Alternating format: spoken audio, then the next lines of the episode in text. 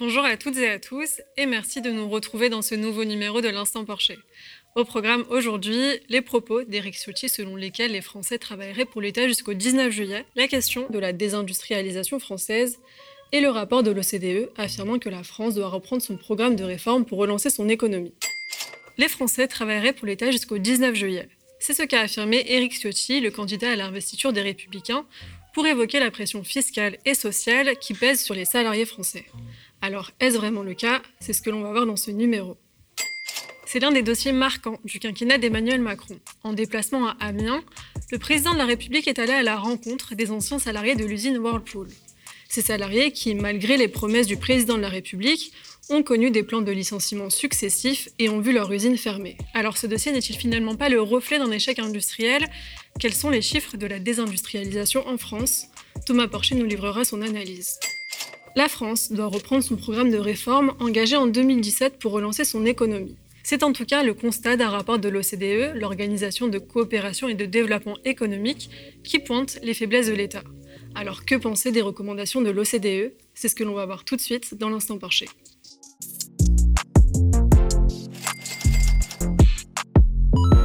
Les salariés français travailleraient pour l'État jusqu'au 19 juillet. C'est en tout cas une affirmation d'Éric Ciotti, le candidat à l'investiture des Républicains, lors d'un débat à droite. Parce que nous détenons de ce fait le triste record d'être le pays au monde où les Français payent le plus d'impôts et de charges. Il y a une date qui est importante dans le calendrier civil de l'année. C'est le 19 juillet. 14 juillet, c'est notre fête nationale. Mais le 19 juillet, c'est le jour de libération fiscale des Français. Ça veut dire que du 1er janvier jusqu'au 19 juillet, les Français travaillent pour l'État. Ce dernier se base notamment sur une étude de l'Institut Molinari sur le jour de la libération fiscale. Selon cette étude, les salariés français paieraient des charges et autres cotisations sociales jusqu'au 19 juillet, et c'est seulement après cette date fatidique que les Français récolteraient vraiment le fruit de leur travail.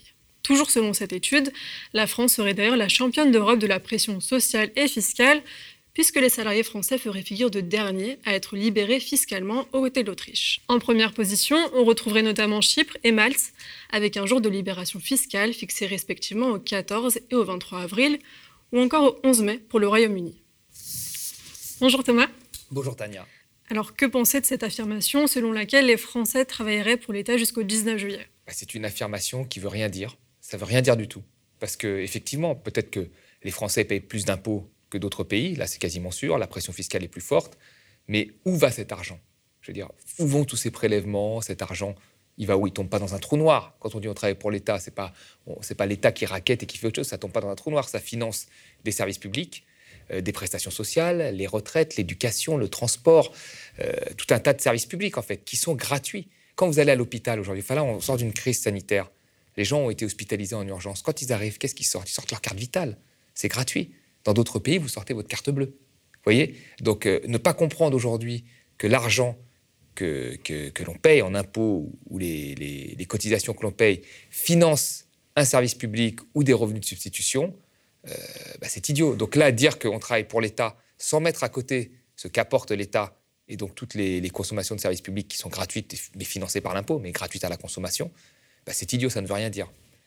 Donc quand on fait des comparaisons, c'est bien de, mettre en face ce que financent euh, ces impôts, ce qui n'est pas fait dans l'étude. Et puis après, alors dire que les pays, en fait, finalement, en tête sont Malte et, Chypre, bah, bah, je ne sais pas si c'est des, exemples de modèles économiques à suivre. Hein. Euh, encore une fois, voilà, ce qui prouve en fait que tout n'est pas regardé avec ce biais de la fiscalité aujourd'hui dans le développement d'un pays. C'est un élément à prendre en compte. Cet élément finance un certain nombre de services publics. Il faut voir ce qu'on a en face. Aux États-Unis, par exemple, les dépenses de santé sont privées. Vous voyez, si vous êtes malade, vous dépensez, vous payez, vous sortez votre carte bleue. Il y a 2, millions d'Américains qui font faillite à cause d'une maladie. 2 millions d'Américains. Euh, l'espérance de vie est plus faible euh, aux États-Unis qu'en France.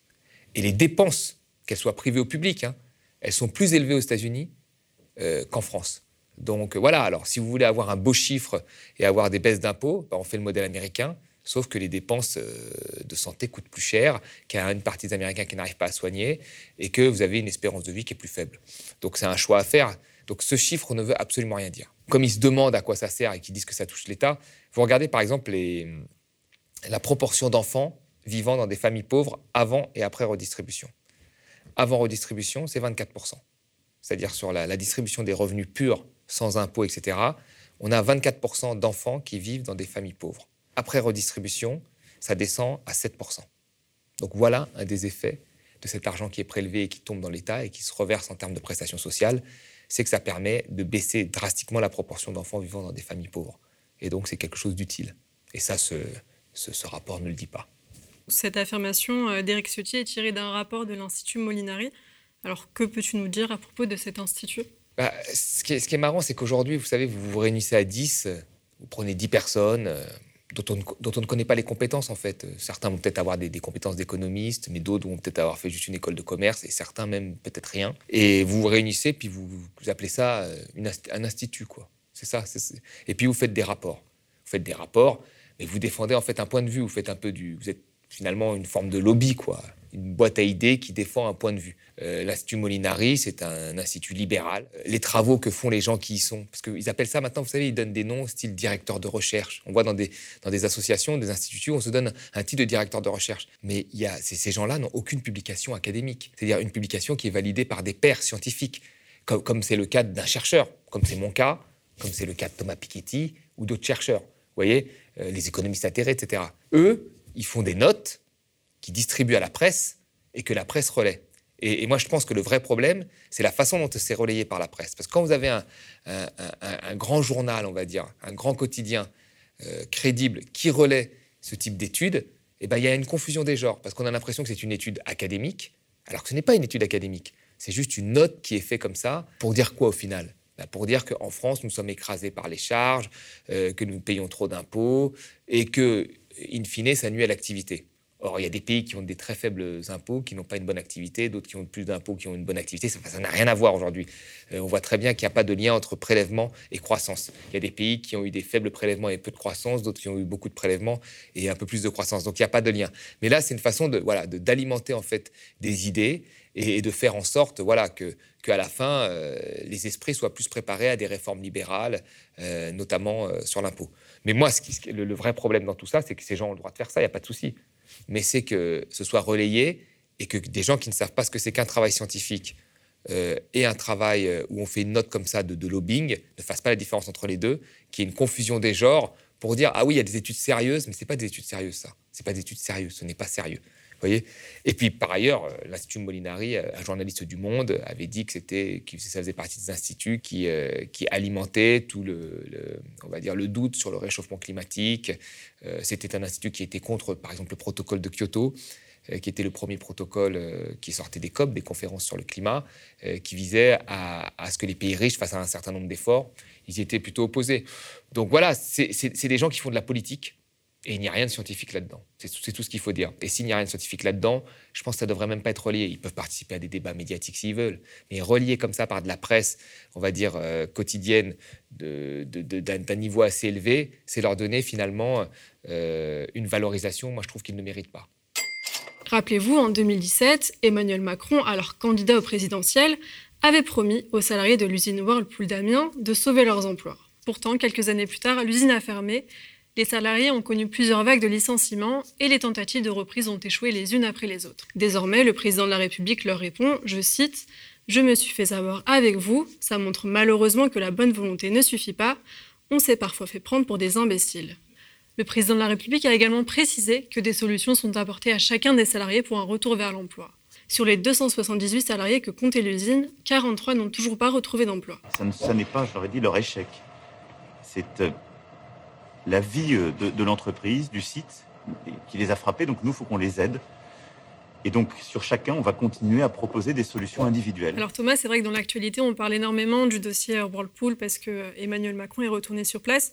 Mais finalement, ce n'est pas la seule usine victime de fermeture en France. Quels sont les chiffres de la désindustrialisation en France? Ah, Les chiffres sont massifs et sont catastrophiques.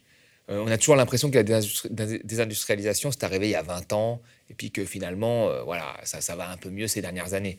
Non, non, c'est faux. Hein. Quand on regarde même depuis 2008, depuis 2008, on a plus de 900 usines de plus de 50 salariés qui ont fermé. Vous vous rendez compte, ça fait une cinquantaine, soixantaine d'usines qui ferment euh, tous les ans. donc ça fait deux, trois par mois d'usines qui ferment. On, en, on en parle d'une par-ci, par-là, mais sinon on n'en parle jamais. C'est ça euh, la réalité des, défaits. Et puis même quand on regarde notre production industrielle en 1999, quand on compare à celle qu'on avait en 1999 et qu'on la regarde aujourd'hui, on est en dessous. Alors que des pays comme les États-Unis sont au-dessus, ou l'Allemagne sont, également au-dessus. Donc nous, nous, enfin, nous avons eu vraiment une désindustrialisation euh, euh, beaucoup plus forte que les autres pays, alors que nous avions quand même des champions.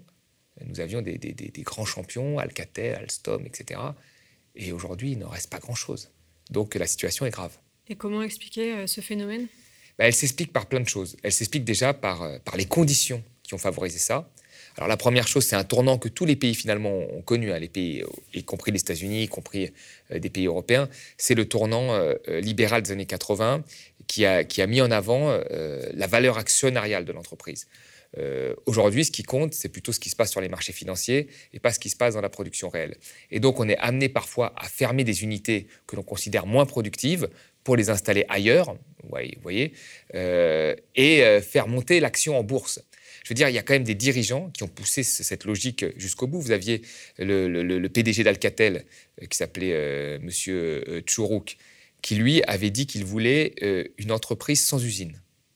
C'est pour dire. Donc le, mec, il, ne s'intéressait qu'à la valeur actionnariale de son usine. Il voulait plus d'usine. Alors qu'Alcatel était numéro un de la fibre optique, c'était un, dire, un, outil industriel majeur. Si aujourd'hui euh, euh, euh, nos téléphones sont tous des téléphones américains, iPhone ou des téléphones coréens, Samsung, et que nous n'avons pas de téléphone français, c'est parce que des gens ont démantelé aussi l'outil industriel français.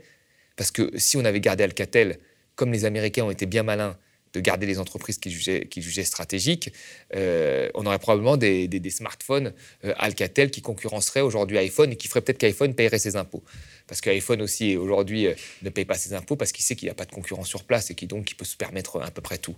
Donc c'est ça. Et puis après, c'est le marché unique en Europe.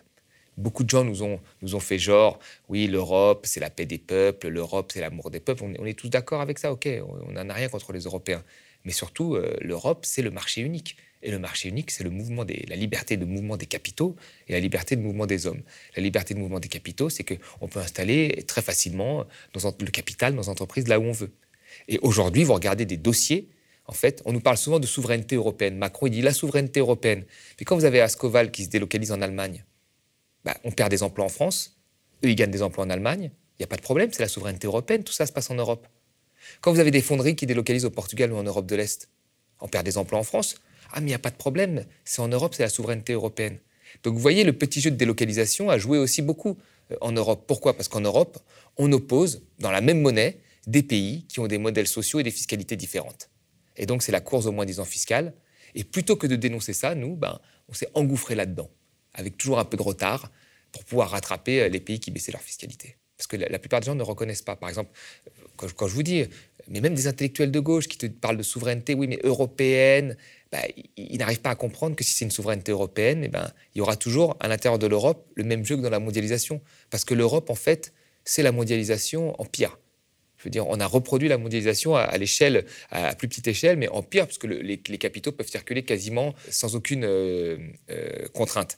Voilà, c'est, eh, on a avec l'Europe, en fait, les, pires euh, méfaits de la, mondialisation. Donc, déjà, il faut le reconnaître d'accord Que la concurrence n'amène pas forcément le bonheur, hein, on l'a bien vu, et que bien au contraire, la concurrence fait qu'on va chercher toujours celui qui aura baissé le plus, le bas ses salaires ou qui aura le moins de normes sociales ou le moins de normes environnementales pour s'y installer. Reconnaître que la, valeur actionnariale, la logique actionnariale imposée aux entreprises a fait qu'il y ait eu des délocalisations. Enfin, la logique actionnariale a été, on va dire, le fonctionnement de l'entreprise qui ouvrait la voie aux délocalisations possibles. Et l'Europe, l'Europe euh, a été en fait le terrain de jeu pour que cette financiarisation euh, se mette en place. Donc si on commence à reconnaître ça et on se dit, il faut absolument maintenant que dans les conseils d'administration, il y ait plus de salariés, comme en Allemagne. Ils ont fait ça pour contrer ces effets. Donc les salariés peuvent décider, et donc ils peuvent décider, peuvent s'opposer à une délocalisation. Quand on commence à se dire qu'il faut plutôt une convergence vers le haut des systèmes sociaux et fiscaux plutôt qu'une convergence vers le bas, c'est ce qu'a mis en place Biden. Alors, soi-disant, Macron demandait ça depuis longtemps, j'avais pas l'impression. Mais bon, c'est ce qu'il a mis en place. Donc, quand on, aura à peu près compris ça, ben, on pourra limiter une partie des délocalisations.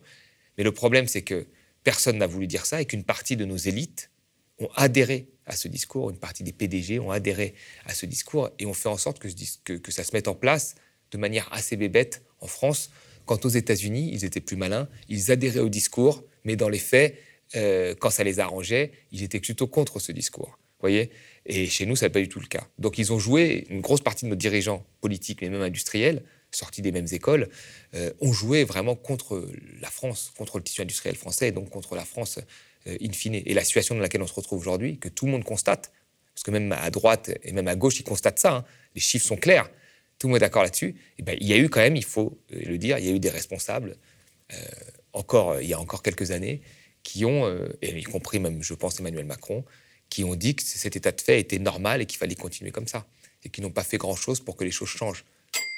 La France doit reprendre son programme de réforme pour relancer son économie. C'est en tout cas le constat d'un rapport de l'OCDE qui affirme que la France a les moyens de faire mieux.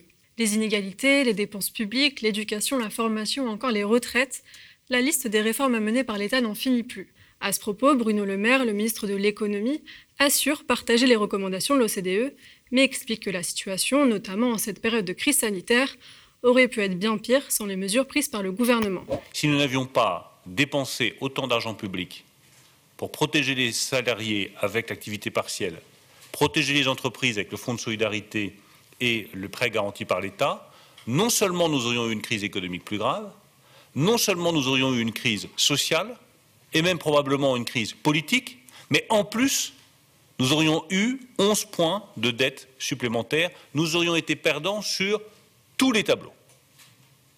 Les choix qui ont été faits par le président de la République et par le gouvernement font que la France, en sortie de crise, gagne sur tous les tableaux. Sur le tableau de la croissance, sur le tableau du pouvoir d'achat et sur le tableau de l'emploi. Alors Thomas, quelles sont les réformes évoquées par ce rapport de l'OCDE? Alors il y a un certain nombre de réformes euh, très classiques. Euh, euh, la, première, c'est bon, l'augmentation de l'âge de départ à la retraite. Parce que, voilà, grosso modo, l'idée, ce qu'ils nous disent, c'est, bon, la dette a augmenté avec le Covid, il ne faut pas trop réduire les dépenses publiques, mais il va falloir quand même faire des réformes et réduire in fine les dépenses publiques. Alors c'est toujours assez contradictoire, il ne faut pas les réduire trop rapidement parce qu'il ne faut surtout pas refaire ce qu'on a fait en 2008 on a, on a créé une deuxième crise de toutes pièces, mais il faut quand même le faire. C'est à peu près ce que ça nous dit. Donc il faut, pour, réduire les, pour faire les réformes et réduire les dépenses publiques, il faut augmenter l'âge de départ à la retraite, un grand classique. Il faut euh, inscrire les dépenses publiques euh, dans la Constitution, hein, c'est-à-dire faire en sorte d'avoir un, un, une modération des dépenses publiques pluriannuelles, ce qui est complètement idiot. Imaginons qu'on ait fait ça avant le Covid. Imaginons qu'on se soit dit, il faut maîtriser nos dépenses publiques avant le Covid. Comme on aurait fait pendant le Covid, quand on a fait le quoi qu'il en coûte? on aurait dû passer au-dessus d'un truc qui est dans la Constitution. Enfin, ça aurait été plus compliqué. Je veux dire, les dépenses publiques, il y a un impact contracyclique qui fait que parfois on doit soutenir l'activité. Si on a une quatrième, cinquième vague, on doit soutenir l'activité. Peut-être qu'on va remettre les tests gratuits. Enfin, il y a plein de choses. Et donc, enfermer la dépense publique comme ça, la cadenasser, c'est très idiot d'un point de vue économique. Euh, la, troisième chose, c'est modération des dépenses sociales. Euh, modération des dépenses aux collectivités locales, hein, parce qu'il y a un millefeuille qui n'est pas efficace. Et puis après, il y a digitalisation des PME euh, pour les permettre à trouver de, trouver des nouveaux clients. Voilà grosso modo un petit peu les, pistes principales euh, et, grosso modo très classiques proposées par l'OCDE. Et est-ce que ces réformes sont, justifiées? Non, ces réformes sont injustifiées. Déjà, bon, le départ de l'âge à la retraite, on l'a dit euh, plusieurs fois ici, mais faire travailler des gens plus longtemps alors qu'eux-mêmes le disent à plus de 50% qu'ils n'arriveront pas, qu'ils n'auront pas les conditions physiques pour faire leur travail à 60 ans, et on veut les faire bosser plus longtemps, je ne vois pas en quoi c'est efficace d'un point de vue productivité tout. Il faudra m'expliquer, mais je ne vois pas en quoi c'est efficace.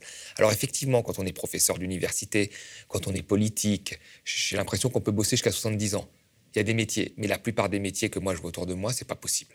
Donc euh, en termes de gains d'activité, de PIB, comme c'est ça qui est important, je vois pas en quoi ce sera, ce sera positif. Je veux dire, ça sert à rien de travailler plus si c'est un travail mal fait. Quoi. Voilà. Ça, c'est la première chose. La deuxième des choses, c'est les coupes sur la dépense publique, comme je l'ai dit. Il y, a, déjà, un, il faut faire attention de ne pas couper trop rapidement les dépenses publiques. C'est plus ou moins ce qui, est, dit, même s'il nous invite à le faire.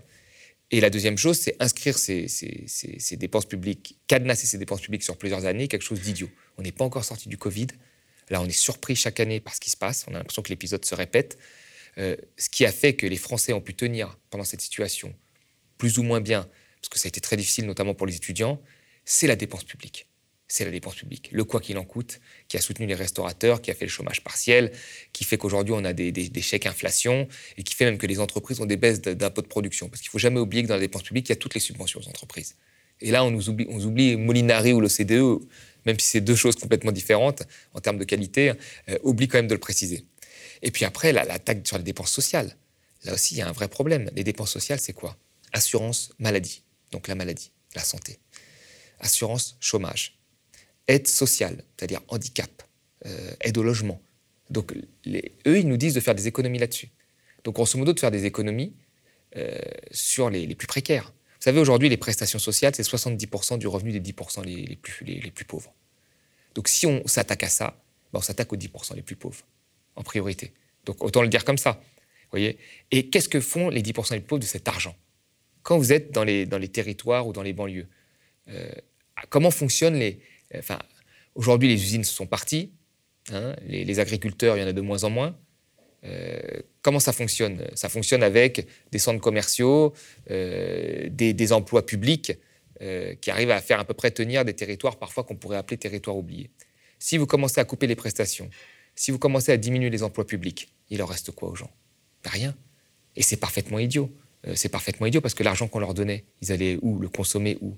Dans des supermarchés ou ailleurs. Ça revenait dans l'économie réelle. Vous voyez Donc ça les permettait de leur nourrir et ça profitait au secteur privé. Donc couper dans la dépense, publique et, en priorité sociale, c'est idiot d'un point de vue économique et ça va porter atteinte euh, aux 10% les, plus pauvres. Donc moi, je ne vois, pas, vois pas quel est le... Enfin, je pense que quand on est économiste à l'OCDE, il faut un peu sortir. C'est-à-dire qu'il faut arrêter d'être devant des tableurs où on compare des dépenses publiques en pourcentage de PIB. Ça fait des années qu'on nous dit ça. Ça a mené l'Europe à l'austérité et à l'échec. Aujourd'hui, c'est reconnu par une grosse partie des économistes. Donc il faut comprendre vraiment euh, ce que recouvre la dépense publique et ce qu'il y a derrière. La dépense publique, je le répète encore une fois, je l'ai beaucoup répété, mais il faut le dire, pour 50%, c'est des services publics. services publics des administrations, des dépenses pour des fonctionnaires, pour l'hôpital, l'éducation. Vous voyez, c'est ça. Euh, et ce chiffre de, la dépense publique, est stable en pourcentage de PIB depuis 78. C'est 18% du PIB. C'est stable. D'accord? Et c'est en dessous, par exemple, du Royaume-Uni. Donc on ne vient de pas nous dire qu'il y a trop de fonctionnaires et tout, c'est faux. Voilà. Ensuite, l'autre partie de la dépense publique qui a fortement augmenté, c'est la partie des prestations sociales, retraite, etc. Cette partie-là, elle a augmenté. C'est clair. Alors pourquoi elle a augmenté? Parce qu'il y a moins d'emplois, parce qu'il y a moins de croissance. il faudrait se demander d'ailleurs pourquoi il y a moins d'emplois, il y a moins de croissance, parce que depuis les années 80, on est passé quand même dans un régime libéral qui n'a pas créé les emplois qu'il fallait. On nous disait que la, que, la baisse d'impôt sur l'ISF allait créer de l'investissement de l'emploi. Ça n'a pas été le cas. On nous a dit que le CICE allait créer un million d'emplois. Les rapports montrent que ça a créé 100 000 emplois. Donc il faudrait aussi s'interroger sur ce qui a été fait. Mais cette partie-là, quoi qu'il arrive, euh, de prestations, elle profite à qui ces 50% de dépenses publiques? Elles produisent directement au secteur privé. Parce que les gens, avec ça, ils ne placent pas leur argent, il ne faut pas des montages financiers pour le placer en Suisse. Ils consomment. Vous voyez?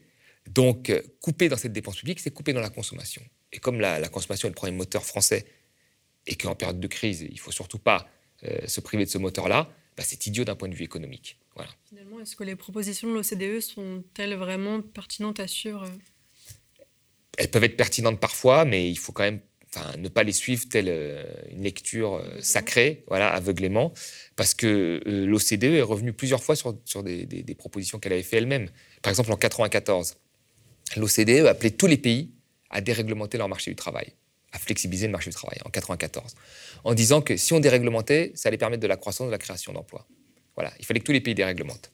En 2004, dix ans après, elle est revenue sur ça en disant qu'il n'y avait pas d'études qui permettait de voir une corrélation entre déréglementation du travail et création d'emplois.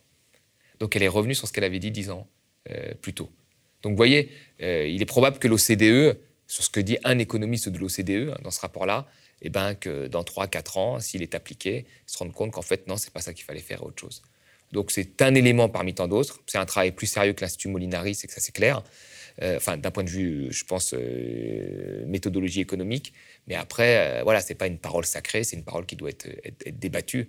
Et l'OCDE s'est beaucoup trompé et est revenu beaucoup sur ses propositions. L'instant Porcher, c'est fini pour aujourd'hui. Merci à toutes et à tous de nous avoir suivis. Et n'oubliez pas, le média est indépendant et n'existe que grâce à vous. Alors n'hésitez pas à devenir sociaux ou à faire un don. Et nous, on ne se dit pas la semaine prochaine puisque c'est ma dernière émission. Alors soyez au rendez-vous pour le prochain numéro. Et un merci tout particulier à l'équipe du média. Merci à Thomas. Et merci à vous pour votre fidélité.